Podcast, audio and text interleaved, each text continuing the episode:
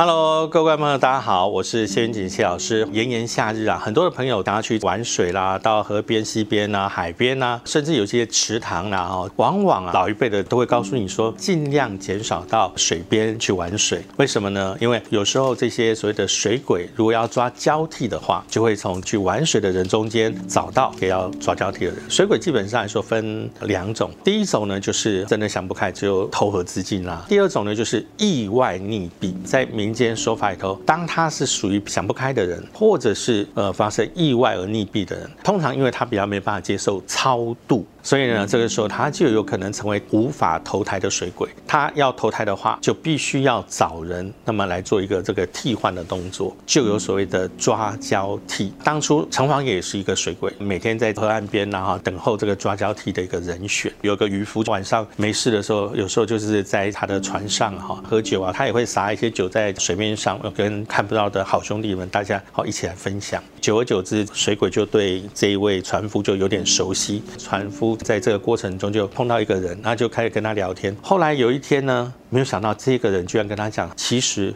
我是水鬼。那因为你心地很善良，所以就跟你做成了朋友。不过呢，因为明天我要抓交替，那抓交替的对象其实当时是一个孕妇，所以明天我如果抓完交替以后，那我就会顺利去投胎，我们就不会再见面了。渔夫的这个角度里头，他很好奇，真的有这件事吗？还是他随便讲讲的？第二天的时候呢，他就偷偷的到这边来，就看看。没有想到，哎，真的就是有一个的孕妇啊，因为想不开，嘣。掉到水里头去了。这个时候呢，这个渔夫很想要冲上去救他，可是想说，哎，如果真的救他，是不是他没办法抓交替啊？就就没有办法投胎。所以后来没有想到，砰砰砰砰，哎，孕妇怎么就上岸了？第二天他就当然就是问他，他就说，因为啊，他觉得他很可怜，肚子里头还有胎儿，他也不忍心，所以他就放弃了这一次抓交替的机会。之后当然就有第二次、第三次。好，第三次他放弃之后呢，他就以后我也没有办法再投胎做人了哈，所以。他就会长时间在这个地方了。结果没有想到，隔了一天以后呢，这个水果朋友他就说我要离开了，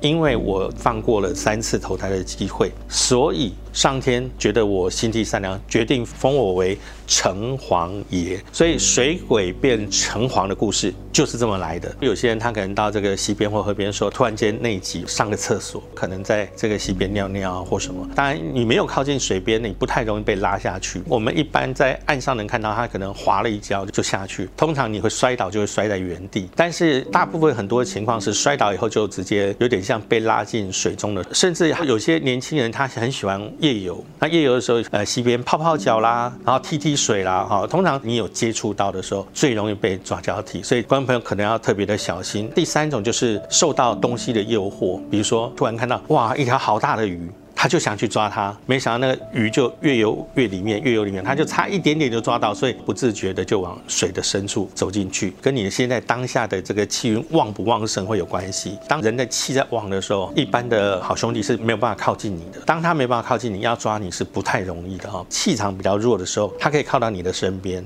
有时候会听到声音，比如说你只要下去之后，所有的烦恼都会不见了。也许你觉得是内心的声音，但有些人会听到，觉得是有人在跟他讲话，鼓励他去做这件事情。我举个例子啊，我举个例子，当时在露营的时候呢，家人就突然发现某一个人一直往水的深处走。他想啊，你要洗碗吗？他看了一下，他手上没拿东西，可是他不断的往水的深处走。于是他就开始喊他，一喊的时候，当然所有家人就回头看啊，他们就冲着要去救他，啊，这样抓他，他就。是一直拉不上，觉得有人在拉着他。过了一会儿，救他那两个人就沉下去了。结果原本那个人反而从旁边比较平缓的水面上爬上来了。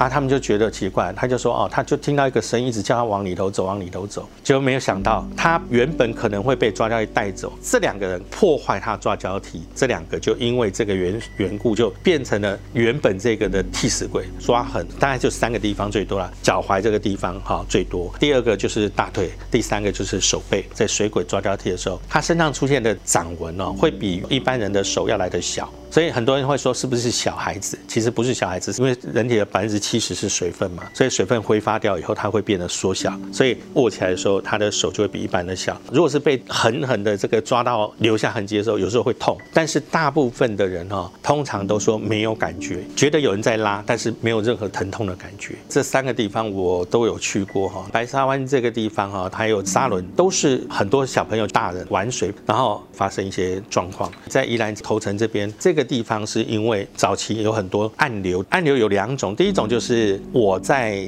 这地方玩，突然间好像水底的一个漩涡这样把它拉下去，所以在民间里头，我要找到这个尸体在哪里的时候，以传统的做法会找一个西瓜。上面用早期缝纫的很粗的那种针哈，加上红线哈，穿在这个西瓜上面，然后放在水里头，看它转转转转转，哎，沉下去了之后，往那个地方去找。一定找得到这个往生者的尸体，因为这个就是所谓的暗流所在地方，有可能因为暗流把它拉在那边卡住了。那第二个呢，是因为石头石头形状形成暗流，会导致就是尸体啊会被卡在那个地方。万一被抓的时候，有没有什么方法可以自救？我必须这样讲，就是说，通常你喊人呢比较没有用。我曾经遇过很多来救他的，其实包括水性非常强游泳教练都有可能不见了，跟着就下去了。最好的方法，第一。个要保持冷静。第二个，平常拜什么神，比如我都拜观世音菩萨、拜妈祖啊，就是请妈祖或者是观世音菩萨啊来帮我。我也没有拜神明啊，就是请我家的主人来帮我。这个有时候有用。民间祭祭上有时候就是一个懵懂的智慧，就是在那个时候呢，哈，大家书读的少，懂得不多，也没办法完全用科学角度去分析或解释，所以他会提醒你怎么样怎么样，尽量不要去碰，有可能这样会产生啊一些状况。炎炎夏日哈，不管你要在陆地啦、海滩呐，或者溪边、河边到哪里去玩哈都没有关系。但是我是建议就是说，尽量不要贴齿，保持一个尊敬的态度啊，也不要说很勇敢、不顾危险的去玩，这样子的。话呢，哈，呃，就比较能够避免哈这种情况。当然，最重要的，你可以选择有救生员呐或安全性的一个地点哈，不但能够玩得开心，也能够避免有这样的一个情况哈产生。各位观众朋友哈，如果你们有任何好相关的议题或者有任何的意见，都可以在我们的下方留言。下一次的林侦探里头，我们会挑选观众朋友的问题，一一给您做一些回答。那我们下次见喽，拜拜。